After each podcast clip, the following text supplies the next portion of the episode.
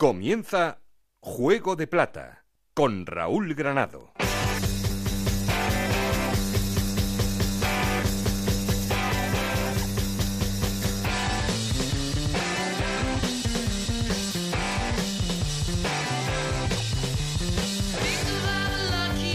¿Qué tal? Muy buenas, bienvenidos al capítulo 3 de Juego de Plata, el podcast de Onda Cero en el que os contamos todo lo que pasa en la Liga 1-2-3 y en Segunda División B.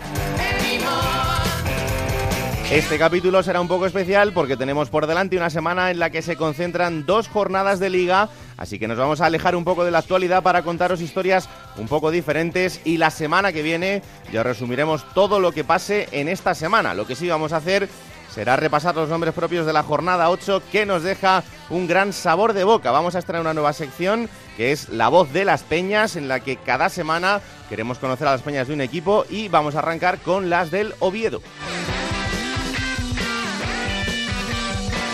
Y lo que no cambia esta semana es el espacio para el análisis de la segunda B que como cada día vamos a repasar con Montserrat Hernández, con Adrián Díaz, que ya sabéis que tienen siempre todos los datos de lo que pasa en la categoría de bronce del fútbol español. Ya sabéis que tenemos un perfil de Twitter que es arroba juego de plata y un correo electrónico juego de plata arroba gmail.com. Aquí conmigo está el auténtico cerebro de este programa, Alberto Fernández, con Ana Rodríguez en la producción, con el gran Nacho a los mandos técnicos. No estoy solo porque... Esto es Juego de Plata, el podcast de Onda Cero en el que te contamos todo lo que pasa en Segunda División. Alberto Fernández, ¿qué tal? Muy buenas. ¿Qué tal, Raúl? ¿Cómo estás? Bueno, una semana un poco atípica en la que en eh, la Liga 1-2-3 hay fútbol entre semana. Es una semana en la que solo el primer día nos ha dejado sin fútbol, pero que a partir de ahí todos los días habrá algún partido, desde el martes y hasta el domingo, así que la semana que viene tendremos ya... Hasta el lunes. Hasta el lunes, efectivamente, para analizar todo lo que pase en estas dos jornadas seguidas, pero sí es verdad que eh, la jornada 8 nos deja algunos nombres propios, eh, ha sido una jornada apasionante, Así que vamos allá. Yo creo que ha sido de esas jornadas que revalorizan la competición, ¿no? Desde luego. Eh, ha sido un fin de semana muy bueno en cuanto a resultados, ha habido varias goleadas y, a calidad futbolística de determinados nombres, como tú dices, nombres propios. Eh, a mí hay uno que mm, especialmente me ha llamado la atención por encima del resto y ya viene haciéndolo continuadamente ¿Mm? en estas primeras jornadas de, segunda división, que es eh, el Cucho Hernández. El Cucho Hernández, el jugador del Huesca. Una de las grandes noticias de esta, de esta, de esta temporada, Sí, por lo menos del arranque. Juan Camilo, Cucho Hernández, eh, hay que decir que tiene 18 años solo, ¿eh? Sí. el internacional eh, sub-20 colombiano, que, bueno, como tú dices, eh, yo creo que es una de las revelaciones de, de la segunda división en todo lo que llevamos, es la, la gran sensación del Huesca, quizá junto con Gonzalo Melero, eh, que ha empezado también muy bien, haciéndose el líder y el capitán de este, de este Huesca. Eh, entre los dos, de hecho, llevan 10 goles, pero el, el Cucho Hernández eh, tiene tanta versatilidad en los puestos de arriba, está ofreciéndole tantas variantes a Rubi y está haciendo goles, sobre todo, ¿no? Que de cara a puerta está, está atinado, cinco goles y, bueno, pues eh, como digo, eh, muchas posiciones, eh, es el internacional sub-20. Eh, a mí, además, por definirlo un poco, ¿no? Por hacer un poco el dibujo de lo que es el Cucho, eh, es un perfil mm, James Rodríguez, ¿vale? Un Mm. jugador que puede en- entrar por la media punta, puede jugar en banda, incluso ha, ha jugado de nueve en el Huesca y que tiene, eh, que tiene descaro, que, que tiene regate, que tiene asociación y que, que tiene buen disparo. De hecho, es de los jugadores que más remata de toda la segunda división. Y el Cucho Hernández, el colombiano, que está cedido del Watford. Eh, esto a lo mejor mucha gente no, no lo sabe, pero está cedido por el Watford, que al final es el equipo que tiene sus derechos eh, de la familia Pozzo, como ya sabemos. De hecho, Sí. este verano sonó incluso que podía recalar en el, en el Granada. Y ojo, porque los Pozzo eh, tienen buen historial de descubrir jugadores colombianos. Recordemos, los Juan Cuadrado, Muriel, Zapata. El Cucho Hernández le han puesto lo- los ojos, eh, se han hecho con él y es una apuesta importante también para incluso la selección absoluta colombiana de cara a un futuro. A mí no me extrañaría que de aquí a unos años viéramos al Cucho en equipos grandes triunfando y nos acordemos de aquella buena temporada que hizo en el Huesca en segunda división, seguro. Tiempo tienes, muy joven, ya lo decimos, 18 años, y luego le vamos a conocer un poquito más, ¿eh? porque ha estado Gonzalo Palafox con él y miedo me da lo que pueda salir de ahí, pero luego lo escucharemos. Una jornada en la que nos hemos centrado mucho en los goleadores, pero que hay una, una gran estrella que es eh, Sergio Herrera, porque en la portería también ha habido noticias importantes. Sí, eh, yo ahora mismo no recuerdo eh, un partido hace no mucho tiempo que un portero tenga tres penaltis. Mm. Es verdad que uno es, se tiene que repetir y son dos penaltis en uno, pero lo para. Y al final al Cádiz le, merma la moral tanto que al final Osasuna consigue la victoria en el, en el Carranza. Pero Sergio Herrera yo creo que necesitaba ese partido de confirmación para demostrar que es uno de los mejores porteros de segunda división y, lo ha tenido. Lo ha tenido y ahora mismo tiene nombre y tiene simplemente que, seguir haciendo su camino. Eh, recordemos que estaba en el Huesca precisamente la, temporada pasada. O sea, lo ficha este verano por 300.000 euros y es un jugador que es de la cantera del Alavés, aunque sea de Miranda de Ebro. Siete años ha estado en la cantera del Alavés y que ahora tiene Osasuna un portero de futuro, un portero de presente. Y como decimos, ya ha tenido su gran partido y Sergio Herrera ha sido decisivo y de los mejores porteros de la categoría. Desde luego que sí. El tercer nombre propio de la jornada es el de Malvasic. Sí, el delantero serbio del, Tenerife, Filip Malvasic. Tiene 24 años, es joven también, eh, viene de la Voivodina, donde hizo 16 goles, y aquí de momento eh, lleva 4 goles en 3 partidos en el Heliodoro. Que el otro día leía una, una, crónica que decía que desde el año 87 un jugador no metía en los 4 primeros partidos del Heliodoro 4 goles. Filip Malvasic lo está haciendo, ha sido un gran acierto de, de Alfonso Serrano, el director deportivo del Tenerife, porque vino como tapado, Nadie ha puesto sus focos en él de todos los fichajes que ha hecho el Tenerife, que ha hecho buenos fichajes. Mm. Philip Malvasic han tenido muy buen ojo en ficharle, el delantero de, 24 años, y que ha firmado hasta 2021, ¿eh? o sea que está en propiedad por el Tenerife. Es una gran adquisición. Fue internacional sub-21 con Serbia, y en Serbia, el hecho de que haya recalado en España, que haya venido aquí, pues tienen muchas esperanzas puestas en él también de cara a la futura selección. Philip Malvasic, gran jugador, hay que tener los ojos muy puestos en él y seguirle cerca al delantero del Tenerife. Bueno, el siguiente, yo me tengo que poner de pie, me tengo que, que poner un traje para hablar de este señor. Eh, me vais a vacilar con el gol del otro día, con el Radio Estadio, lo que queráis, pero Óscar Trejo es un futbolista sensacional que lo está demostrando jornada a jornada y que está, yo creo que a un nivel absolutamente increíble y que es una gran noticia para la categoría. Sí, bueno, tú mejor que nadie, Raúl, puedes hacer el dibujo de lo que eh, supone el Rayo Vallecano tener ahora mismo a Óscar Trejo yo creo que lo hemos dicho muchas veces, es un jugador que es de primera división en un equipo de segunda. Todo lo que le aporta al Rayo, tú le ves jugar en el campo y ves que tiene un nivel de categoría superior. Y ya no es por los goles que está haciendo, ya no es por lo que aporta al juego, sino que le da esa seguridad y esa, ese arrojo que necesita un equipo que quiere luchar por subir a primera división, al menos estar en los puestos de arriba. Y el Rayo ha sido muy afortunado, la segunda división ha sido muy afortunada que Oscar Trejo haya elegido Vallecas para jugar este año y está haciendo un inicio espectacular y seguramente siendo de los mejores del Rayo, tú lo podrás decir mejor, pero si no el mejor. No, ahora mismo es el mejor y bueno, lo único es que vamos a ver si puede mantener este nivel durante toda la temporada. Si lo consigue, creo que será uno de los jugadores de la categoría sin ninguna duda y que al Rayo le puede dar, sí, sí. 29 años. Eh, le puede dar una, una situación, yo creo que muy estable y es un lujo tener un futbolista así. Y el último nombre en el que nos queremos fijar es el de Oliver Buff. Sí, el jugador suizo del, del Zaragoza. Eh, lo hablaba con Ana Rodríguez. Eh, bueno, es uno de esos primeros fichajes que hizo eh, Lalo Anantegui, del director deportivo Maño. En junio me parece que lo hizo. Ha firmado dos temporadas. Llegó sin hacer mucho ruido y probablemente está siendo el más regular, no el mejor, pero sí el más regular, ¿no? El que está ofreciendo un muy buen nivel a este Zaragoza de Nacho González en todo este inicio de temporada. Eh, lleva un gol, viene de hacer 10 goles en el Zurich suizo, ha firmado dos años por el Zaragoza. Y como digo, yo creo que de, esta plantilla que, aún tienen muchos que eclosionar en el Zaragoza Nacho González, de momento Oliver Buff está siendo lo mejor de lo mejor. Bueno, estos son cinco nombres de lo que ha pasado en la jornada. Hay más, evidentemente, pero bueno, son los que más nos han llamado la atención en una jornada que, insisto, ha sido apasionante. Lo siguiente que vamos a hacer es saludar a uno de los grandes protagonistas eh, de la segunda división, porque es una gran noticia volver a tenerle entre nosotros en los banquillos, disfrutarle y sobre todo hablar de fútbol con él. Vámonos hasta Albacete porque el nuevo entrenador del Albacete, ya los contábamos en los últimos días, es Enrique Martín Monreal. Hola, mister, ¿qué tal? Muy buenas. Hola, ¿qué tal? Muy bien. Bueno, ¿cómo estamos después de esta vuelta a los banquillos? Pues encantado. La verdad es que estoy muy contento de poder volver a trabajar. Es un lujo eh, y es un privilegio el, poder eh, hacer lo que a uno le gusta y en un lugar pues eh, precioso porque bueno pues la verdad es que nos han acogido muy bien y, y, la realidad es que bueno lo que uno va a tratar de hacer es disfrutar de tanto de fútbol como de su gente, como de la ciudad. En fin, vivir el momento a tope. Y encima llegar y ganar, que imagino que eso también alivia un poco. Eso ya es la leche, eso es lo que decíamos antes del partido. Digo, estamos fenomenal, la gente nos trata, nos trata ideal, Buah, es impresionante y digo, pues ya nos falta más que ganar. Y ya hemos empezado ganando, pues eh, bueno, ahora hay que continuar. Hmm. O sea que no, no se trata de ganar un partido y ya hemos hecho todo, no, no. Eh, espero que sea el inicio de un trayecto eh, apasionante, ¿no? Lo que pasa que cuando uno llega a un equipo que está en una situación complicada, a pesar de que esto acaba de empezar y queda muchísimo por delante, imagino que se siente como ese médico que llega a tratar al enfermo y que todo el mundo está mirándole como el ángel de la guarda que viene a salvarlo, ¿no?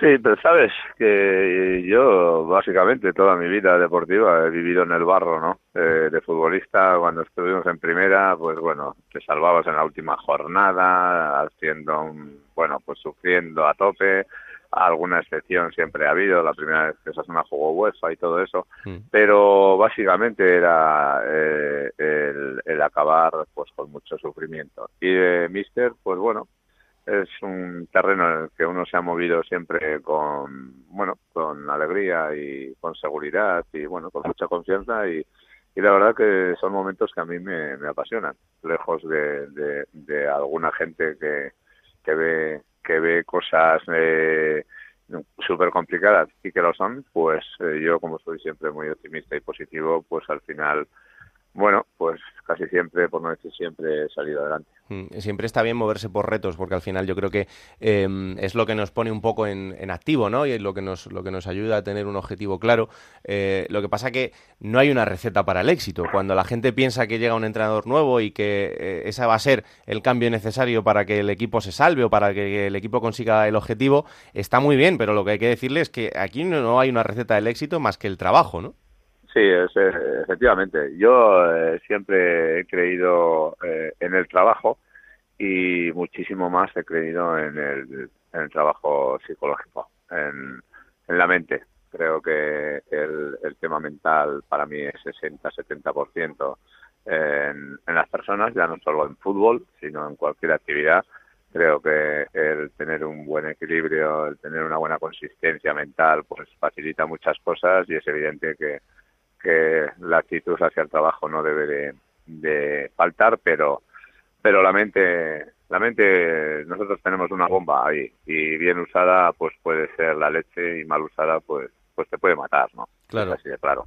No, no, y además estoy bastante de acuerdo contigo que muchas veces eh, en el mundo del fútbol lo, lo, psicológico es más importante que lo deportivo, porque en este momento complicado, yo creo que lo difícil para, para el entrenador es hacerle creer al jugador que tiene ese fútbol dentro, que no tiene que esconderse, que tiene que atreverse y que, solo tiene que sacarlo, ¿no? Lo que lleva dentro. Efectivamente, yo, bueno, eh, realmente pienso que, como les dije a los futbolistas, yo aquí solo vengo a, una cosa, que es ayudaros a, a, vaciar la mochila del talento que tenéis. Estáis en la élite del fútbol, o estamos entre los 40 principales y estáis es por algo y a veces ese talento que tenemos las personas, pues muchas veces eh, vamos al 40, al 50%, pues por muchos handicaps, ¿no? Pues por timidez, por, por miedos y entonces, pues bueno, uno eh, trabaja en ese aspecto como con mucha seguridad y con bastantes armas y encima me lo paso bien y veo la progresión, ¿no? ¿Y qué te has encontrado? ¿Cómo está ese vestuario? Bueno, pues este vestuario ahora no es lo de siempre. Cuando cambias de entrenador siempre hay un chispazo, eh, pero pero bueno, eh, al final cuando estás eh, mal clasificado no ganas partidos, empiezan las dudas, dudas de uno mismo.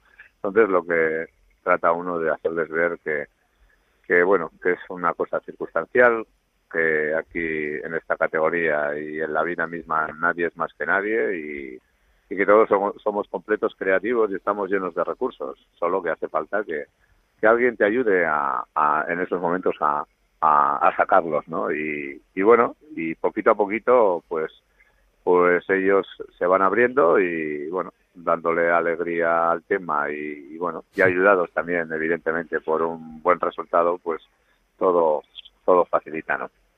Yo, Raúl, ¿qué quieres que te diga? Creo que es una buena noticia volver a tener a Enrique Martín en un banquillo, ya sea en primera o en segunda división, pero sobre todo verle y escucarle, porque se aprende muchas cosas de él. Es un entrenador que transmite muchas cosas a, los jugadores y también a, los medios de comunicación y a la afición. A mí, Enrique, eh, cuando estabas en, Osasuna, en tu última etapa, eh, había, hacías referencia muchas veces a un símil que a mí personalmente me gustaba mucho. Te referías al ático de la clasificación, ¿no? Cuando eh, los equipos están arriba, están en el ático de la clasificación a lo mejor el ático no, pero ¿en qué piso debería estar este Albacete? No, eh, me vas a perdonar, he cambiado de símil. Ahora sí, ahora te lo explico porque además eh, me ha casado como muy bien, ¿no? Tenemos el aeropuerto aquí, ahí cerquita de las instalaciones deportivas y es curioso. Entonces, bueno, pues eh, yo a los chicos les dije, mira, en este fin de semana a las 12 el, el Boeing 747 eh, va a despegar eh, y con destino pues eh, pues pues pues a, lo máximo hmm. pero para llegar a lo máximo tenemos que poner el avión a 10.000 pies para alcanzar una velocidad de crucero de 900 kilómetros por hora. En fin, me gusta jugar con todo esto, aunque suena cachondeos, pero, pero bueno, y hemos, hemos despegado. Y entonces ahora tenemos que seguir subiendo, pues como cuando vas en el avión, subiendo, subiendo, y la idea es llegar a los 10.000 pies, que es lo alto de la clasificación, y a partir de ahí, pues a, tope, ¿no? Eh, entonces, con esa ilusión, es un símil que he dicho, bueno, este año el ático ya, como ya lo cogí en Pamplona, ahora aquí en Albacete, y, y, me ha venido a, vamos, como anillo al dedo, porque al lado pues, estamos hablando, estaba hablando de este tema y de repente pega un avión, ¿sabes? Te pasa un avión por encima, dijiste A huevo, se me ha puesto a huevo. Esto es una señal. si hacemos algo grande, la próxima rueda de prensa de lo que así como la hice en un ático en Pamplona, esta vez como consigamos algo grande, pues lo haré en un avión. yo que sé, en algún caza de estos, así. Pero bueno, hay que jugar un poquito, ¿sabes? Hay que, hay que salir un poco de la normalidad y, de, y de esa tensión de que hay que ganar, de que pues, ya sabemos que hay que ganar. Entonces, contra más pienses que hay que ganar, menos ganas. Con lo cual, no hay que pensar, sino que, que fluya el talento de cada uno y, y lo que tenga que ser será. Y al final por mucho pensar no, no gana hmm. y no sería muy fácil. Y para poner ese avión a velocidad de crucero, ¿en, qué Albacete piensas? ¿Cómo quieres que sea tu, tu equipo? Bueno, pues eh, el equipo, lógicamente hay una, una, una cualidad que, eh, bueno, más que, como, como yo quiero que sea, eh, lo más bonito ha sido cómo quieren ellos ser. Hmm. Ellos me han dicho cómo quieren ser y yo les he dicho que como con esto que ellos dicen que, que quieren ser, yo les garantizo que un día con otro estaremos arriba, seguro. Entonces, todos esos valores que, que ellos me han, eh, me han prestado, me los han puesto ahí encima de la mesa diciendo que ellos son eh, ese, esa plantilla, pues, eh, vamos, si cada día lo ponen en, en, el verde, eh, un día con otro, eh, yo les garantizo que al final estamos arriba con todos. De momento, el, el domingo pusieron mm, en gran parte, por no decir todo, todos los valores que dijeron que, que tenían eh, salieron a relucir, con lo cual, pues bueno, mm, ganamos, pero bueno, otros días poniendo todos esos valores también perderemos y empataremos, pero a la larga seguro que estaremos arriba con todo. Y el destino quiere que, que vayas al Sadar, que vuelvas a casa. ¿Esto, ¿Esto cómo va a ser? Pues nada, pues el 747 sobrevolará Pamplona y si puede pescar algo, pues a pescar, ¿sabes? Tendrán que entenderlo, tus amigos de Pamplona lo tienen que entender. Esto es así. sí, sí, ellos, eh, bueno, lo, lo, más bonito de todo es que que bueno todos los mensajes que te llegan y bueno pues pues pues la gente te tiene cariño y al final al margen de Osasuna ahora ya son del alba no hmm. un poquito pero más del alba a partir del viernes sí, eso seguro. en este momento pero ya les he dicho que vamos nosotros vamos a a, a ese partido con, con total ilusión sobre todo a, a, disfrutar porque va a haber un ambiente imagino que, que muy grande como siempre en el estadio. Y sobre todo pues pues bueno pues pues a, no especular a no especular. Eh, tenemos que seguir eh, puntuando un partido más eh, en cuanto a puntos pero eh, en cuanto a emotividad sobre todo para mí pues como podéis entender es muy es único es único y lo quiero vivir con mucha intensidad y bueno seguro que me emocionaré porque no es no no va a ser un jueves normal ni una jornada deportiva normal para mí. Luego, pues deportivamente pasará lo que tenga que pasar y al final lo que he dicho, espero que eh, como muy mal que quedemos a rebufo de Osasuna porque eso significará que estamos eh, muy cerquita de primera edición.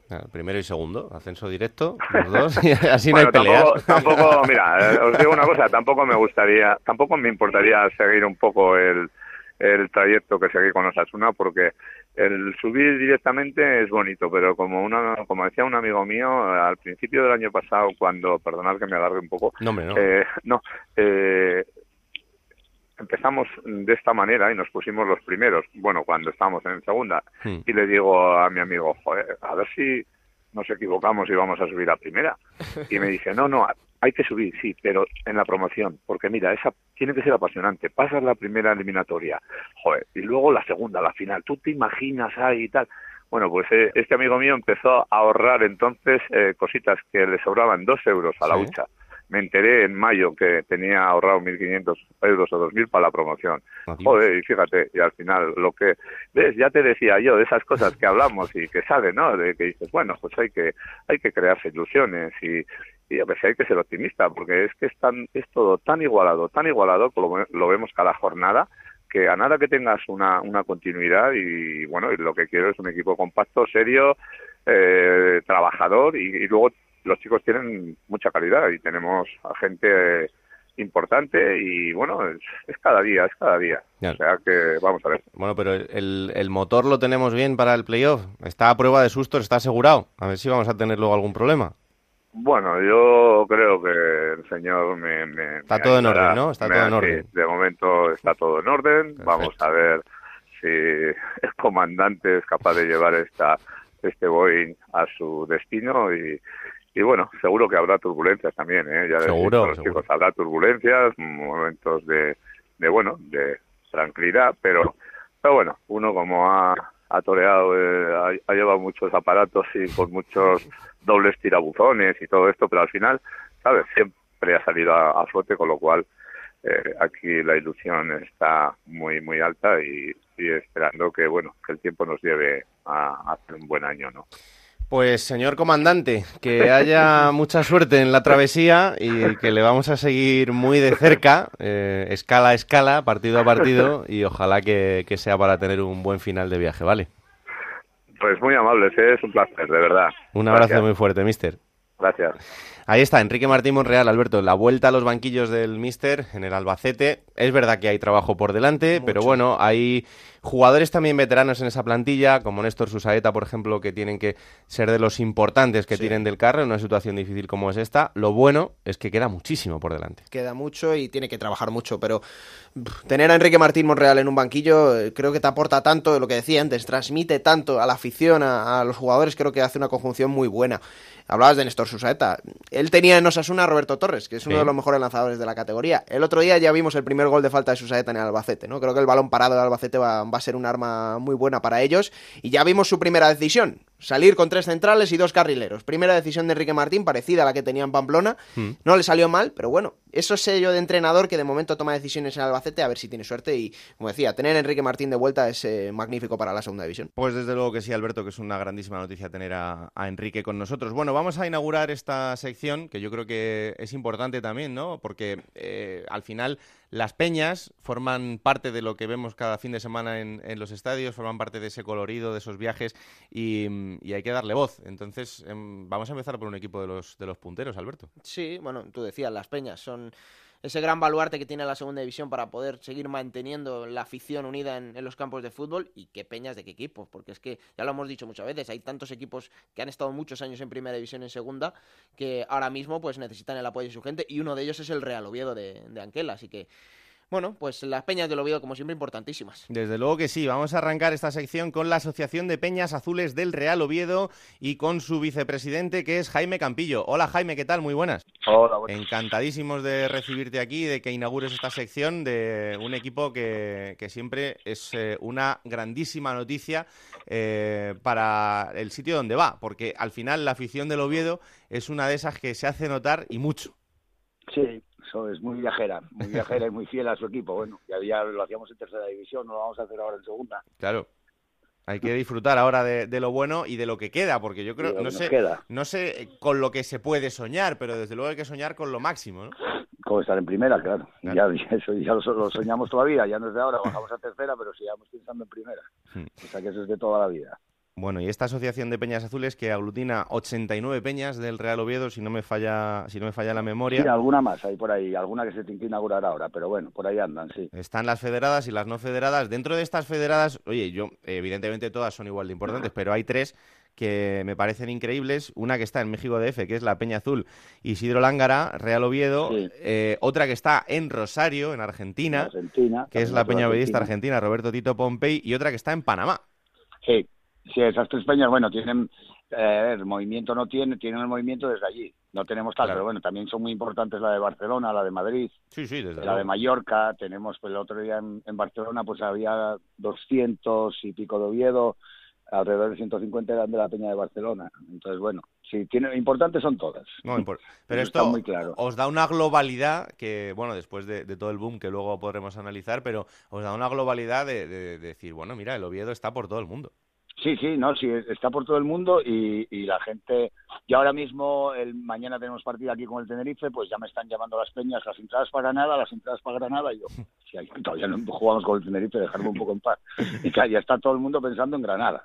O sea, en el viaje a Granada, que las entradas, además ahora con el tema de la liga, ya, bueno, hay que. Llevamos otro sistema, ya no es ir ahí a taquilla y sacarlas, ya tiene que estar más controlado, entonces por eso me está toda la gente ya con pues con Barcelona lo mismo y los viajes, ahora llega Valladolid, Valladolid pues ya llega a ser problema, porque te dan 1.500 entradas, igual tienes 2.500 peticiones, entonces ahí tienes ya que regular. Ya empiezan los sorteos y estas cosas, que alguno se queda fuera. Nosotros no somos, no, no hacemos sorteo, nosotros tenemos otro sistema, pero bueno, se las llevan los que más viajan. Ah, bueno, mira, no, no es malo, hay que premiar también, evidentemente, claro que sí, a, los que acompañan las peñas que más viajan son las que se llevan, hacemos, bueno, es un criterio que seguimos nosotros, pero que está votado en asamblea, tampoco nos lo inventamos. Bueno, vuestra asociación que nace en el año 2003, en, en un momento muy complicado para el equipo, Jaime. Sí, nace pues como consecuencia de, del alcalde de aquí que quiso hacer un equipo paralelo, un equipo que sustituyera al Real Oviedo, y había una federación de peñas que se fueron con, con ese alcalde. Y entonces nosotros, bueno, una gente pues se juntó, se juntó para salvar a Oviedo y para hacer una asociación para, y para salir de, de que no sabíamos si íbamos a salir a jugar, en dónde y cómo. Pero bueno, salió la asociación, salió el Oviedo, salimos en tercera y bueno, ahí estamos poco a poco porque cuesta. Hmm. Cuesta, pensábamos que íbamos a estar en segunda más temprano, pero bueno, tardamos, tardamos más años de la cuenta. Y desde ese punto, en 2003 hasta ahora, eh, ¿cómo ha ido creciendo la asociación? ¿Cómo, cómo habéis pues creado este enganche con todo el mundo? Empezamos con veintipocas peñas. Claro, la gente, pues muchas desaparecieron, muchas, se fue haciendo gente joven. Es que ahora, ahora mismo la asociación es muy joven. Antes a ver, las peñas antiguas, las de la FAPA, la Federación de Peñas, pues se fueron yendo, se fueron para la gente más mayor, con el alcalde, con el, nuevo equipo el que iba a hacer, que se supone que iba a hacer, que no, lo dejamos.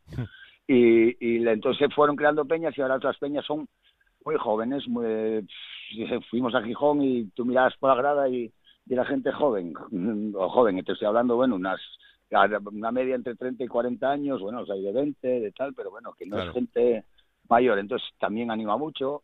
A ver, tenemos eso. Y eso, bueno, es una, una buena una buena razón para seguir al Oviedo, tener mucha gente joven y que sigan apretando desde atrás. Desde luego, y una magnífica noticia para aseguraros el futuro, que eso desde luego que, está claro. que es eh, muy importante. ¿Y mm, dónde está el secreto del enganche del Oviedo con la gente? Yo creo, tenemos camisetas de oviedismo de padres a hijos, yo creo que es eso, yo no lo sé, yo a mí mi padre me llevaba de pequeño y y aquí la gente pues dice lo mismo. Mi padre me llevaba de pequeño y no es que tampoco tenemos, el Oviedo para nosotros es lo máximo, el Oviedín. Claro. Nosotros pensamos aquí, no, no pensamos ni en política, ni en esto, ni en lo otro. Aquí es el Oviedo y el Oviedo y el Oviedo.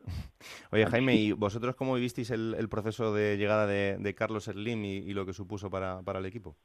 Hombre, lo primero echando una mano como siempre, porque las peñas siempre estuvieron echando una mano en lo que fuera. Ya en tercera cuando llegó ahí se movilizó a la gente para que me para que metiera dinero, bueno, dinero, todo lo que podía. Unos podían 10 euros y otros 10.000, los que pudieran. Y, y nada, que una vez que pusimos los dos millones que hacían falta, que era lo que salvaba al club, cuando llegó eh, Carso, Arturo Elías, con los dos otros dos millones, pues te puedes imaginar una alegría, como si hubiéramos subido a Primera División.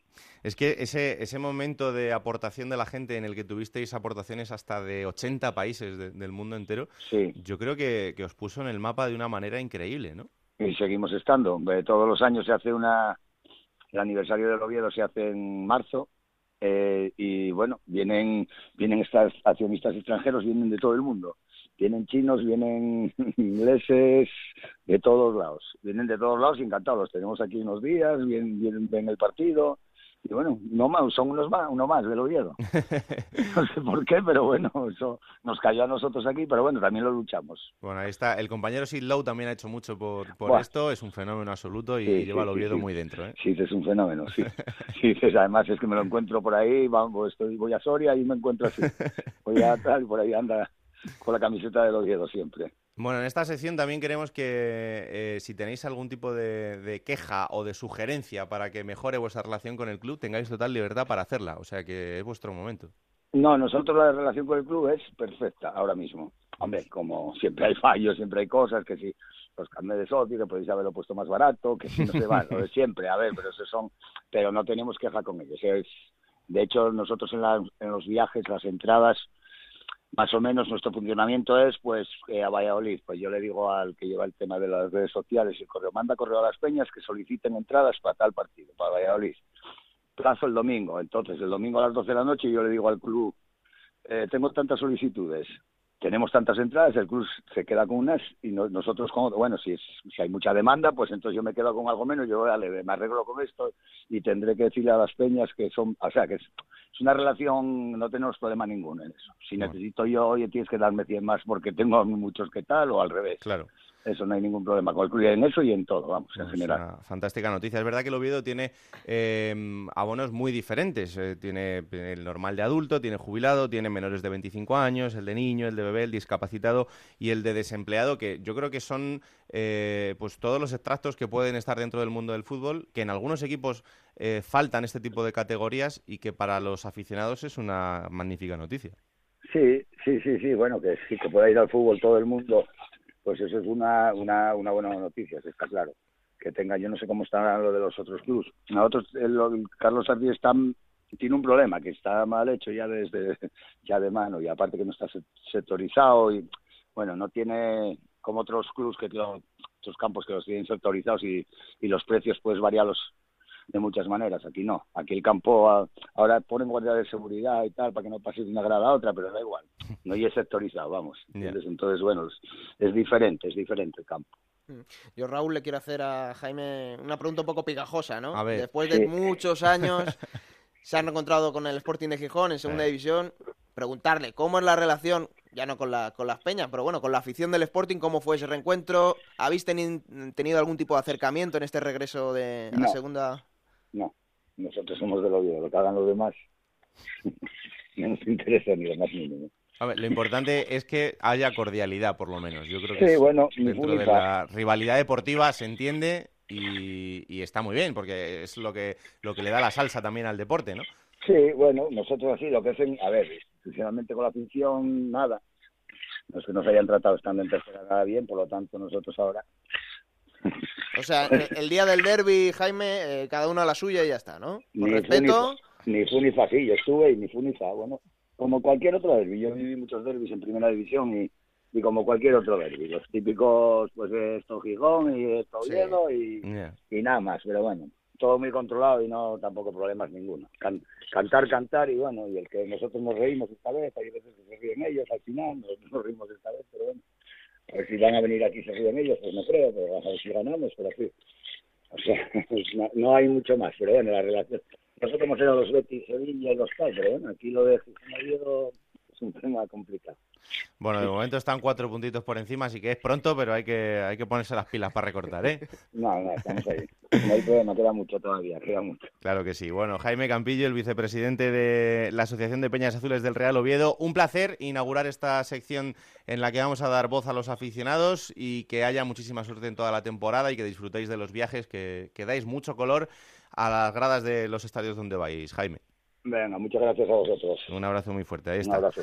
Eh, Jaime Campillo, el vicepresidente de las Peñas del Oviedo. Alberto, bueno, uno de esos equipos que son imprescindibles en la categoría. Y que da gusto ver el Carlos Tartiere cada dos domingos, eh, la afición, lo decía Jaime, ¿no? Incluso en segunda B, en tercera, había 16.000 aficionados en el Tartiere. Y bueno, yo no me lo imagino un día lleno en primera división, espero que no quede mucho tiempo, ¿eh? porque sería bonito. Esta semana estaba yo leyendo el diario Marca, una costumbre buena que tengo, y de repente veo un titular que pone matrimoniadas. Y veo una historia de estas que son muy bonitas y además es una historia de, de trabajo que a veces pasa desapercibido, pero en los que también hay que fijarse, porque en los clubes no todos son los jugadores, las jugadas, los presidentes, eh, los entrenadores, etcétera. También es la gente que está detrás y a la que a veces le dedicamos muy poco tiempo. Y resulta que en Almería hay un matrimonio que lleva trabajando muchos años en el club y que son prácticamente vitales en el día a día del conjunto andaluz. Onda Cero en Almería, Juan Antonio Manzano, ¿qué tal? Muy buenas. Hola, ¿qué tal? Muy buenas. Esta es una historia que tú ya conocías y mucho. Cuando hablé contigo me dijiste, sí, hombre, sí, sí, esto yo lo conozco de toda la vida. Pero ya sabes que a veces a nosotros se nos escapan estas cosas. Preséntame a esta pareja, por favor.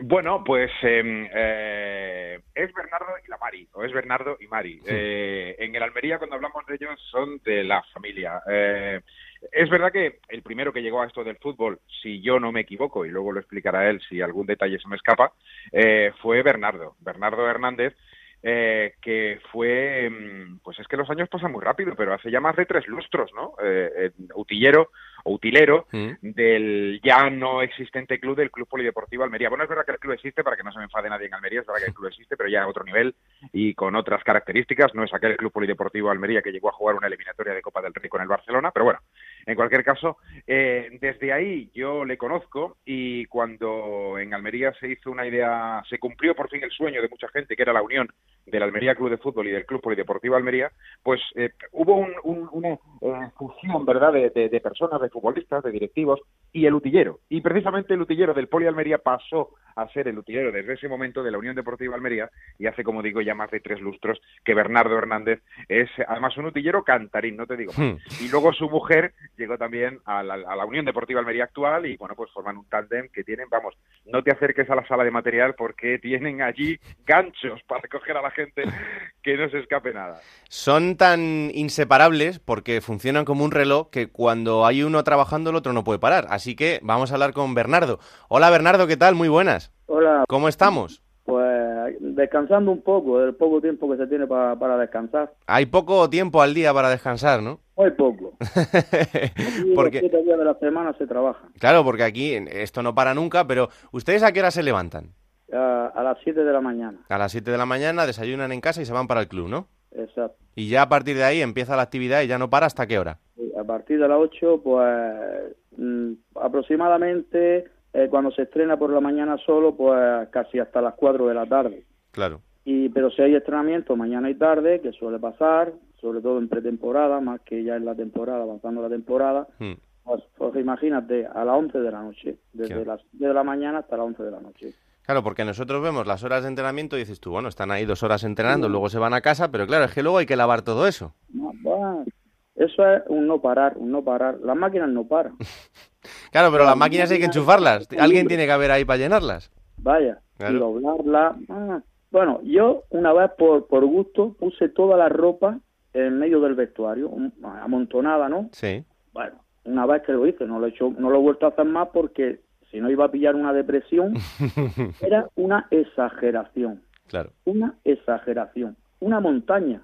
Digo, esto no lo hago más porque, porque lo mejor que vaya en los carrillos que no se ven, que vayan a apretar, pero una exageración, ¿eh? Una exageración de ropa. Bueno, y ustedes llevan, eh, bueno, usted con su mujer lleva casado 39 años, creo, y llevan 16 años en el club. Sí, bueno, desde el, desde el año, mm, como ha dicho Manzano, Mm. desde el año 2000 eh, empezamos con el Almería Club de Fútbol, que después se hizo la Unión, pero claro, en este caso, pues con la, con la Unión, 16 años. Ajá. ¿Y cómo llegó usted a la. Almería, Bernardo? ¿Eh? ¿Cómo llegó usted a la Almería? Pues de casualidad. Es que todas estas cosas al final son de casualidad, Sí. porque un directivo, yo antes tenía una tienda de cuadros y me dedicaba pues, a hacer cuadros, Mm. ¿no? Porque son las molduras, y Mm. le hacía a este directivo le hacía los cuadros. Pues a las 12 de la noche me llama, yo ya estaba acostado. Oye, mira, Bernardo, un directivo Manolo García, se llama, Mm. que sigue todavía en el club. está de vicepresidente. Mira que tenemos este problema, que mañana qué tal, que te pases por el club. Eso fue con estando Almería Club de Fútbol. Sí. Bueno, pues a las 12 de la noche yo acostado. Pásate al favor. Hombre, si son las 12, pásate por aquí. Fui al club a las 12 de la noche y ya me dijeron, Bernardo, mira, a mañana por la mañana tienes que venir al campo de la juventud a hacerte cargo de, de este tema. Y hombre, si yo estoy con mi... No, no, allí a las 8 de la mañana, allí en el campo. Y así, ese fue mi, mi comienzo. Y usted empezó solo y luego ya se unió su mujer, ¿no? Sí, al principio eh, era segunda vez, ahí no se puede, eh, era solamente el equipo, eh, pero ya cuando se subió a primera división ya era un trabajo, ya eran más equipos, había, Claro. entonces ya, ya era imposible, ya no podía, ya era que no podía. Mm. ¿Y cómo fue lo de empezar a trabajar con su mujer? Porque ya la ayudaba de antes, pero ya cuando Sí, tiene sí, que estar sí, en el, claro, en el día a día, todas las horas y tal, ¿esto cómo fue? sí, Ella, ella ya me estaba ayudándome fuera de la hora de la tienda, iba a ayudarme porque yo solo ya no podía. Hmm. Entonces, claro, ya era algo que, que no podía hacer. Y ya, pues, mira, se quedó mi hija en el negocio, ella se vino conmigo, pues, en fin, pues lo que pasa entre la familia. Y su mujer es, es una pionera en el mundo del fútbol, porque hasta ese Sí, sí. momento, y creo que a día de hoy tampoco, eh, no hay ninguna utilera en, en los equipos ni, ni de primera Yo- ni de Yo segunda. creo que no, y además ella está preparada y capacitada para hacer lo mismo que puedo hacer yo. Ajá. Igual que lo que hace ella, que, que es más bien cosas de, digamos, de mujeres, ¿no? Hmm. En la ropa, doblar la ropa. Lo que hago yo, lo puede hacer ella y lo que hace ella, lo hago yo también. Lo que pasa que esto del, esto del fútbol, Bernardo, eh, ha ido cambiando, afortunadamente, pero yo me imagino que al principio sería raro, ¿no? Eh, no para ella, que ella al final está haciendo su trabajo, pero que algún futbolista, algún entrenador diría, pero ¿esto Sí, qué sí, es? Sí. sí, sí, claro, cuando llega de sopetón, el ambiente del fútbol siempre ha sido de hombres, Mm. y es una mujer, pues siempre te deja... Pero que bueno, de momento todo el que llegaba, de momento se adaptaba. Claro. Ya es Mari, Mari, Mari, Mari era, era ya su, lo que necesitaba. Hasta los botones de las camisas se los ponía. Oye, Bernardo, ¿y cómo se hace para, para que no se pierda nada? Porque esto es, eh, yo siempre he tenido la duda, tenéis un montón de futbolistas. Hombre, eh, eso es como todo, ya la experiencia, los años, el controlar, el que estar siempre contando y controlando. Y además, ya como me conocen, eh, esto es como todo. Con Bernardo no podemos, porque es que parece que, que eso ya lo noto, no sé lo que es, pero cuando, cuando, cuando me falta algo es que de momento lo detesto. Ya. Ya procuran de que no me falte. Yo siempre digo, cuando queráis algo, no pasa nada, me lo decís a mí y no me hacéis que busque y luego pues tenga que decir, yo no me escondo para decir las cosas. Hmm, Oye, oye, que tú te has llevado esto y esto es para trabajar. Aquí se viene a trabajar, Claro. no a, a regalarle al vecino de turno esto para quedar bien. Así que para eso está la tienda que se lo compre. Tiene un radar, tiene un radar de material, ¿eh? Ya, saben que, que conmigo han dado, han dado en piedra y han dado en duro. No, y luego hay otra cosa, porque claro, tú imagínate, Alberto, yo no sé si a ti te pasa, pero a mí sí, cada vez que nos vamos de viaje, de repente tú te vas de casa y te vas pensando, joder, se me olvida algo, no sé lo que es, se me olvida algo y no sé lo que es, y luego siempre al final te acabas acordando. No sé, Bernardo, si a ti cuando, cuando la Almería juega fuera, si ya no lo piensas y dices, mira, yo llevo aquí lo que llevo y si falta algo, pues ya me buscaré la vida. Yo, mira, te digo la verdad, eh, yo soy de los que me gusta, soy bastante meticuloso y me gusta que no me falte nada. Hmm. Como me falte algo y que yo ya vaya de viaje y sé que me falte, oh, ya, me parece que me quiero morir. Porque, claro, que llega la hora del partido, que ponen a las cosas y, que, y te pueda faltar algo, Claro. y aunque sean unos simples calcetines, porque no todos se ponen los mismos calcetines, los tienen adaptados los suyos a sus botas, y, y que me falte algo, oh, qué mal humor. O sea, yo tengo una estrella, hasta que no sale el equipo al campo, Hmm. yo estoy sufriendo, desde que salgo hasta que sale el equipo. Cuando ya sale el equipo al campo, es cuando más me relajo. Claro. Pero mientras tanto, que pueda faltarme algo, sí, sí, algo un poco angustioso, ¿eh? Porque Por luego la encima... responsabilidad que conlleva, porque están las cámaras, están eh, pendientes, cualquier fallo, cualquier, eh, pues entonces siempre, y además, falta algo, cualquier a- en busca de lo que lleva. Claro. Pues luego encima hay que pensar también... Hay que pensar, Bernardo, también en las manías de los jugadores, más allá de, de lo habitual que llevan, pero luego ellos también tienen, en algunos casos, muchísimas manías. Sí, sí, sí. Aquí había manía hasta jugadores que no decían que porque no llevaban sus cartoncillos que no jugaban. Sí, sí, decir que no, que, que, que como no estaban, que no podían jugar a gusto y no jugaban. Joder, cuando te toca uno de estos, ¿qué haces? Porque claro, si te toca uno de estos es una cruz, ¿no? Pues sí, pues hay que tener, hay que tener 40.000 ojos y solamente en estos mm, son los mínimos, ¿no? Sí. Pero como hay algunos que son raros, pues hay que tener, ahí hay que echar los cinco sentidos que, que, no, que no puedas tener ningún problema porque hay otros que gracias a Dios, pues bueno, no pasa nada. Si no son unos, son otros.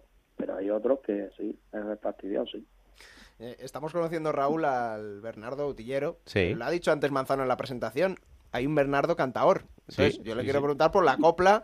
¿Cómo es eso? eh, esa afición que tienes por la copla. Si, si allí, estando en, en un día normal de trabajo, en una jornada, recogiendo, limpiando las cosas, tú te pones a cantar o los jugadores te lo piden. eh, ¿Cómo es esta relación? Sí, sí, bueno, eh, mm, cuando estoy solo en el vestuario, porque tiene buena resonancia, el Hombre. vestuario y a donde estamos, pues cuando estoy solo, eh, pues yo ahí practico, busco mi, mi tono, pero cuando estoy solo, cuando están ellos no, porque yo es lo que le digo a ellos, muchas veces, "Ah, hombre, Bernardo canta, tal, no, digo, no, porque aquí eh, estamos trabajando y esto es el trabajo. No, y que son un poco mamoncetes, te graban un vídeo, lo suben ahí a las redes sociales y ¿para qué queremos más?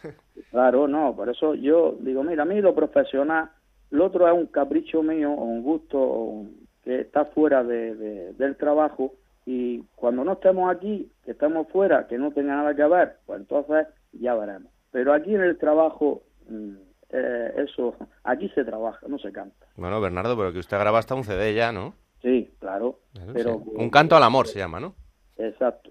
Sí, si ellos lo han puesto allí, digo, todo eso está bien, pero que yo cuando estoy aquí estoy trabajando y, y no hay que confundirse. Lo que hay que promover, Manzano, es que Bernardo pues, pues vaya allí un día, yo que sé, las fiestas de Almería, que, que del pregón, que cante allí la canción o algo. Claro, hombre, por favor, no, no podemos dejar pasar este momento. Bueno, la canción se puede se, se puede ver porque hay un vídeo hecho, un videoclip, pero además Sí, hay un bien se ha videoclip hecho, ¿eh? No, está no, en YouTube. no es un videoclip aficionado, no, no, se montó además con una chica, un- no sé, una actriz o no sé, se grabó en, en una parte en el Ayuntamiento de Elegido Sí. y, bueno, se puede ver. ¿Cómo es la canción, Bernardo? ¿Un canto al amor? Cuando manda el corazón se llama. Cuando manda el corazón. Vale, vale. Esta canción es de Vicente Fernández, el mexicano. Ajá. Bueno, pero Manzano tiene buen rollo con Bisbal. Le decimos que un, para un concierto de telonero o algo así. Pues eh, se, puede, se puede hablar. De hecho, Bisbal Claro. además eh, ha estado, bueno, ha estado y sigue estando, ¿no? Muy ligado a la Unión Hombre, Deportiva por favor. Almería. Sí, no, no, abonado de honor, socio. ¿Tú le has conocido, Bernardo, allí en algún Sí, partido o algo? Sí, estuvo allí, estuve yo un día completo con él allí en el estadio. Sí. Porque actuó allí, tenían allí los camerinos y muchas veces que ha ido allí al estadio. Eh, sí, sí, no. Pues ahí, ahí hay que aprovechar. Tú ahí le coges y le dices, mira, David, es que yo, yo de esto tuyo también entiendo. Que te dé un hueco. Claro, claro. Yo no aspiro, no aspiro a tanto. y el eh, volviendo al- a lo meramente deportivo, eh, no sé si también cuando el equipo, después de estar unos años en, en primera, en, en esas dos etapas eh, recientes, y volver a segunda división, si, si costó mucho el volver, el volver a sentirse otra vez eh, estar en segunda. Bueno, la verdad que no, porque lo que es para mi trabajo sigue siendo el mismo. O sea, lo mismo se hace en primera que en segunda. Hmm. No, no varía. Lo único, ¿qué es lo que varía? Pues los viajes, en Claro. fin, que no es lo mismo en los campos, eh, no son iguales, ¿no? Pero lo que es en tema de trabajo, exactamente es el mismo, porque no, no cambia nada. Claro. El trabajo es el mismo. Bueno, O sea, eso no, no cambia. Lo que pasa que ya te digo que no es lo mismo primera, no es lo mismo ir al campo de- del Real Madrid o del Barcelona que ir a algunos campos que, bueno, que la verdad también están bastante decentes. tiene otro encanto diferente. Bernardo, ahora que nos está escuchando Mari, eh, en el día a día con- su mujer, no sé, alguna manía, algo que, que, que- que no le aguante usted, o, o es una relación totalmente buena, os compenetráis perfectamente, ¿cómo es eso? Sí, sí, sí, no, no, no, no. Yo, yo, yo no soy de peleas ni, ni ella tampoco, o sea, porque ella es una persona más bien callada, no, no, nosotros ya, no, con la pila de años que llevamos, con solo mirarnos ya sabemos lo que, lo que queremos y lo que hay. O sea, allí entra alguien y con mirarnos ya sabemos si hay que mm, decirle algo no hay que decirle nada. Hmm. Oye, no tenemos ningún problema en ese aspecto. Yo no me peleo en mi vida. ha habido No me voy a pelear con ella.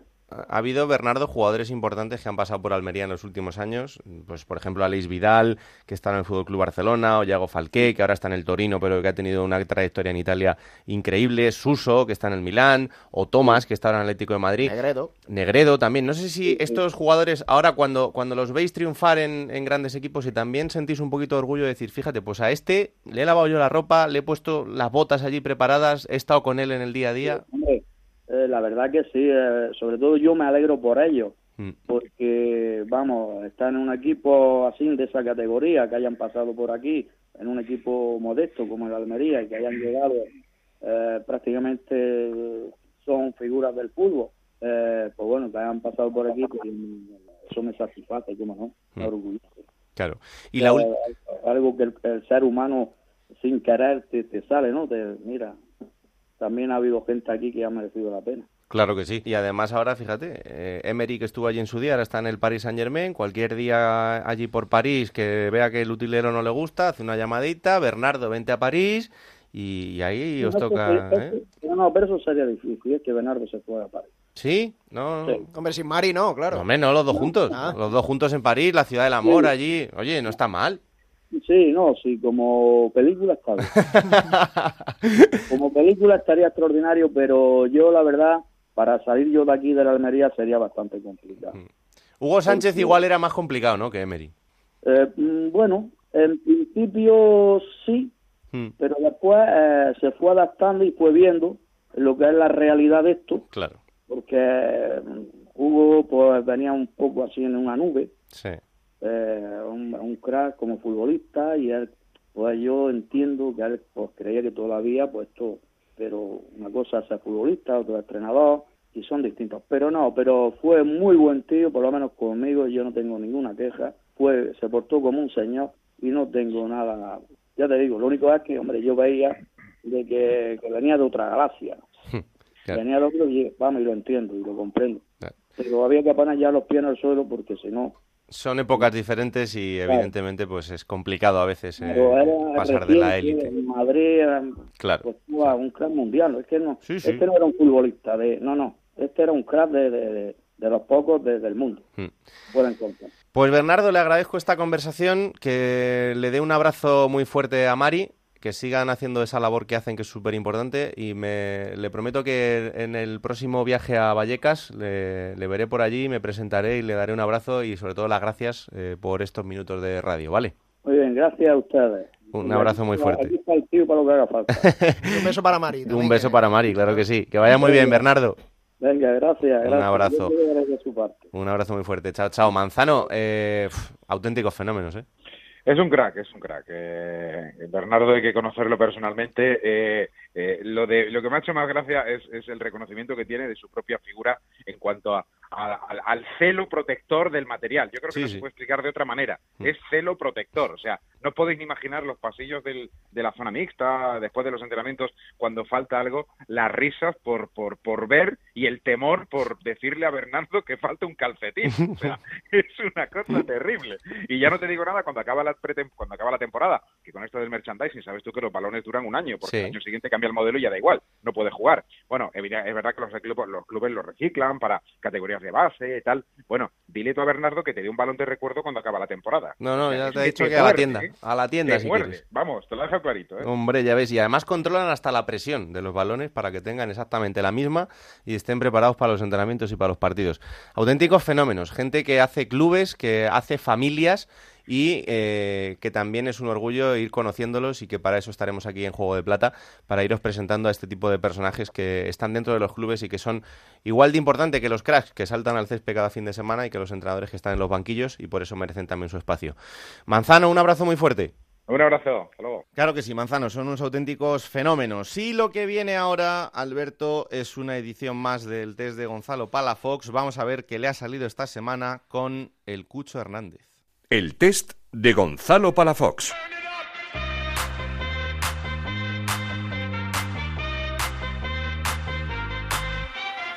Un recuerdo de niño. La infancia. Mi infancia fue, fue muy bien. eh, mis amigos. Los amigos siempre es lo que más se recuerda de cuando uno está niño.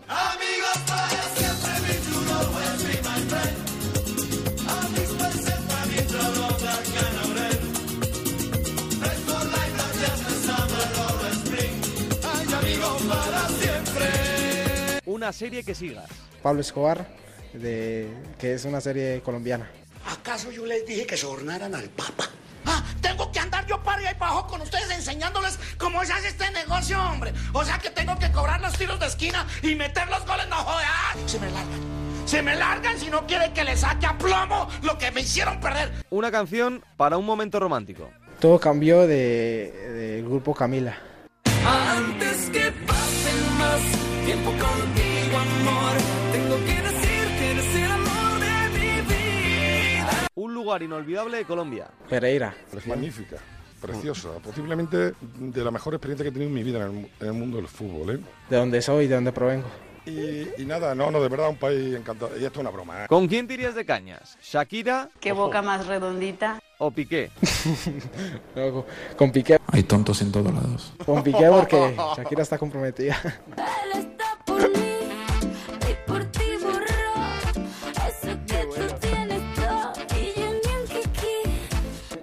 defecto y una cualidad. Un defecto a veces por ahí. ¿Dónde? Por ahí la rabia, la impotencia. ¿Me han entendido bien? La impotencia. Hay que estar concentradísimo, ¿no? La impotencia.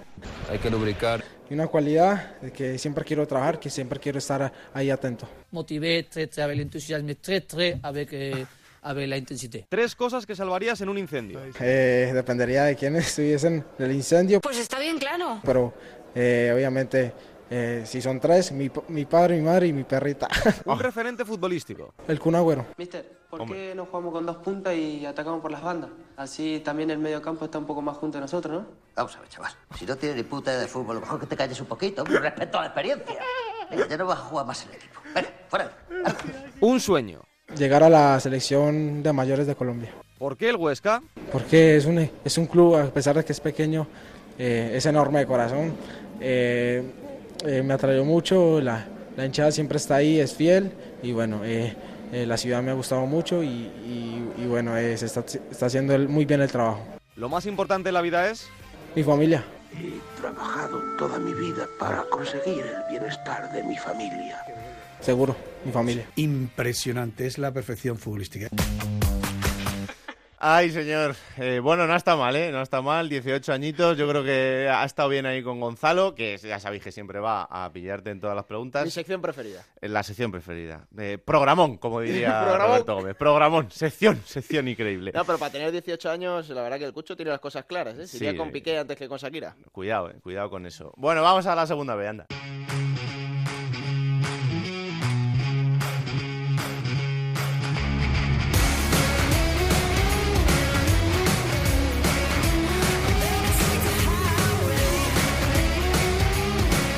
Momento en Juego de Plata como cada semana para hablar de la Segunda División B y como siempre nos vamos hasta Onda Cero en Elche con nuestros analistas Montserrat Hernández, Adrián Díaz, ¿qué tal? Muy buenas. Hola Raúl, muy buenas.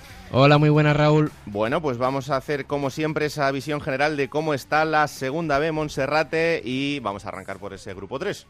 Bueno, pues comenzamos eh, por el grupo tercero de Segunda División B, donde lo primero que hay que destacar es que el Real Mallorca ha logrado igualar el mejor inicio histórico en la categoría de bronce, sumando en las ocho primeras jornadas siete victorias y un único empate para completar un magistral arranque de competición con 22 puntos sumados de los primeros 24 disputados. Volvió a vencer en esta ocasión el Real Mallorca, su quinto triunfo consecutivo y de esta manera el Elche le sigue la estela colocándose a cuatro puntos tras vencer en el tiempo añadido y desde el punto de penalti, un penalti bastante polémico por un tanto a cero a Lontiñén. Esto en el grupo 3. En el grupo primero, los gallegos que siguen comandando la clasificación Monserrate. Así es, ese derby que hay o esa pugna que hay local entre dos filiales, en los dos grandes clubes del fútbol gallego, como son el Deportivo de La Coruña y el Real Cruz Celta de Vigo, que mantienen a sus dos equipos filiales en lo más alto de la tabla de clasificación. En esta ocasión, el Deportivo Fabril volvió a ganar por un tanto a cero ante otro filial, como es el del Real Valladolid, y lo hizo con tanto de Borja Galán. De esta manera, el filial del conjunto deportivista se mantiene primero con 19 puntos sumados. Por detrás está el Celta B con solo un punto menos, 18. Y aquí leía hace unos días al segundo entrenador del Celta B, por cierto, Tony Madrigal, que en ese partido frente al Toledo decía que Costa, el central del Celta B, tiene una fractura en la cara después de un codazo y el futbolista del Toledo no vio amarilla ni, por supuesto, roja en esa jugada, así que un poco de indignación en Vigo por, por esa jugada. Y ojito al Castilla, ¿eh? que es decimocuarto con ocho puntos, el equipo de Santi Solari, que está en problemas. En el grupo segundo, Monserrate, el En el- Mirandés es el que va por delante. Así es, y se mantiene como líder una semana más uno de los recién descendidos de Segunda División, al igual que el Real Mallorca, es eh, primero en su grupo. Cabe destacar que de los cuatro grupos que hay en la categoría de bronce, dos de ellos están liderados por dos filiales. Uno es el Deportivo B en el grupo primero y en el grupo cuarto hay cambio, ya que el Granada B pasa a ser el primero. Dos recién descendidos, uno de ellos es el Mirandés, lidera el grupo segundo de la categoría de bronce. En esta ocasión el Mirandés volvió a marcar Diego Cervero, que lo ha hecho en siete de las ocho primeras jornadas y se imponía en esta ocasión el Mirandés por 2 a 1 al Baracaldo. Fíjate que cuatro, que cuatro equipos están al frente en este playoff, el Mirandés, el filial del Sporting, el Burgos y el Racing de Santander, que es cuarto. El Burgos que sigue imbatido, así que el equipo de Pachi Salinas, que sigue siendo el único equipo de categoría nacional al que todavía no le han marcado un gol y cuatro equipazos, sí señor. Y en el grupo cuarto, el Granada B que lidera, como bien decías, con, eso sí, el UCAM Murcia empatado a puntos. Y además los cuatro primeros en esta jornada sumaron el mismo resultado, 1-0. Aunque desgraciadamente para Lecija Balompié, un recién ascendido a Segunda B, el marcador era en contra, perdía por 1-0 ante el Club Deportivo Elegido, con tanto de Carralero. Eh, vencía el nuevo líder, el Granada B, con tanto de Casi, a Las Palmas Atlético. El Melilla se imponía por un tanto a cero al Real Balompédica Linense, mientras que Lucán Murcia, con gol del hermano mayor de Saúl Ñíguez, Johnny, un tanto de cabeza en el tiempo añadido, se imponía al Lorca Deportiva, que sigue siendo colista. Ahí está el villanovense que ganó 1-0 al Betis B. Estamos ahí remontando el vuelo. Estamos ya en, posiciones de crucero, como decía antes Enrique Martín Monreal, así que ya estamos más o menos tranquilos. Y eh, vamos a arrancar con esos datos que tiene siempre Adrián Díaz de todo lo que pasa en el fútbol de bronce. Y el primero, no sé si se lo piso, pero me ha llamado mucho la atención que en este grupo cuarto, Adrián, todos los equipos locales han ganado sus partidos. Sí, exacto. Es- eh, destaca también la dificultad de ganar eh, fuera de casa y como hemos visto en el grupo cuarto, el que yo por ejemplo considero el más fuerte de los cuatro que hay en Segunda División B, pues todo victorias locales, lo cual pues eh, destaca la dificultad de ganar eh, fuera de casa en esta categoría. Mm. Siguiendo con estas curiosidades, eh, primera victoria de la temporada en esta octava jornada para Olot, Talavera de la Reina e Izarra, el Izarra que recientemente destituyó a su entrenador Diego Prendes y que se impuso en uno de los derbis navarros de Segunda B, de, el único este fin de semana, contra la Peñaspor, que sigue siendo el único equipo de Segunda B que todavía no ha puntuado tras ocho jornadas.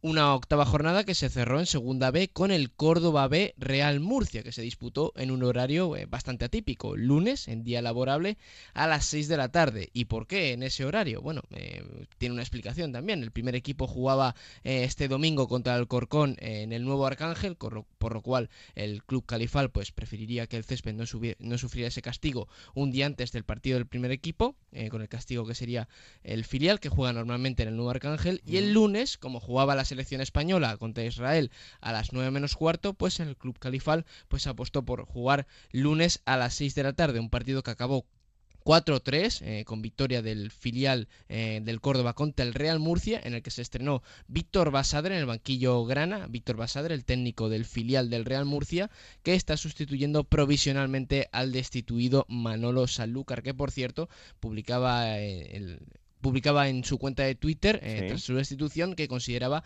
eh, su, su destitución del Real Murcia como injusta. Eh, el Ontinyent que pasó bastantes dificultades en su visita al Elche eh, con bastantes circunstancias porque solo tuvo cuatro jugadores en el banquillo, uno de ellos el portero del juvenil Iberin por las numerosas bajas que tenía. Joshua Maker por lesión, Julen Monreal por sanción, Keita Junior concentrado con la selección de Guinea-Conakry y Leomar Pinto, Alberto Rubio y Alejandro Satoca, jugadores que están en el Ontinyent, cedidos por el Elche y que tienen cláusula del miedo en su contrato. Vicente Parras, el entrenador del Ontinyent, Tan solo pudo hacer dos cambios, uno de ellos Raúl González, que acababa de salir de una lesión. Eh, una jornada en la que el Ontinien volvió a sufrir por segunda jornada seguida una derrota eh, en el tiempo añadido desde el punto de penalti. Gol marcado por el Nino para el Ontinien y la pasada jornada contra el Lleida. Mm, Y además recordar también que en el grupo tercero de la segunda división B volvió a marcar Rafa Mir, que suma ya nueve dianas, es el máximo pichichi. artillero de la categoría de bronce y que suma más goles, Adrián, que en toda la pasada Iguala, temporada. iguala, iguala. En liga regular marcó 8, más uno en el playoff de ascenso a segunda división A. Y Rafa Mir, que está demostrando esta temporada temporada con esos nueve goles en ocho jornadas, un doblete que marcó eh, este fin de semana contra el Alcoyano, que está demostrando que la segunda vez se le queda muy pequeña. Otro, otro jugador de Valencia Mestalla que está destacando y que bueno que en el futuro podemos verle en el, en el primer equipo, desde luego. Además también eh, destacar que otro histórico del fútbol español, como es el Hércules de Alicante, Mm. volvía a caer derrotado, también lo hacía en los últimos compases del partido, por 2 a 1 ante el filial del Villarreal. Estaba contra las cuerdas el técnico Gustavo Siviero, después de una reunión con el presidente Juan Carlos Ramírez y con el director deportivo Javier Portillo. Parece que gana una semana más de margen y este próximo fin de semana en el estadio José Rico Pérez su equipo se mide al Peralada y en caso de no sumar la victoria se ha colocado ya el Hércules a seis puntos del playoff, pues Gustavo Siviero podría poner punto y final a su etapa como técnico blanquiazul. Adrián, una pregunta antes de despediros. Eh, ¿Qué pasó en el Real Sociedad B1 Lealtad 0? Esos tres expulsados en el Lealtad. Eh, pues una circunstancia bastante extraña. Tres expulsados en el Lealtad en un partido que acabó 1-0 con victoria del Sanse, que se coloca muy cerca del playoff. Un, una Real Sociedad B que está destacando también como uno de los equipos más goleadores de la categoría. Bueno, pues esa es la visión general de lo que ha pasado esta jornada de la Segunda División B. Muchas cosas y, como siempre, todos los datos que os desgranamos y os contamos aquí. Chicos, un placer como siempre. La semana que viene más. Adeu. Adeu. Chao. Ahí está ese análisis de la Segunda B con Monserrate, con Adrián. Pues Alberto, hasta aquí el capítulo 3 de este Juego de Plata, un poco especial, eh, Sí. con esta jornada que no para, una con otra, no para el fútbol en, en la, en la Liga 1-2-3, así que la semana que viene tendremos mucho trabajo por delante. Fíjate, desde el sábado que empezaron las- los partidos en Segunda División B, son 33 partidos en 9 días. Es eh, fútbol de Segunda División en Vena y aquí en, Juego de Plata, como siempre, lo, lo contamos y lo desgranamos todo. Pues hasta aquí este capítulo 3. La semana que viene llegará el cuarto en el que tendremos que analizar todo lo que haya pasado en esta semana de fútbol de Segunda División, de Segunda B. Claro que sí, aquí estará Onda Cero, aquí estará Juego de Plata. Un placer, señores, que la radio os acompañe. Chao.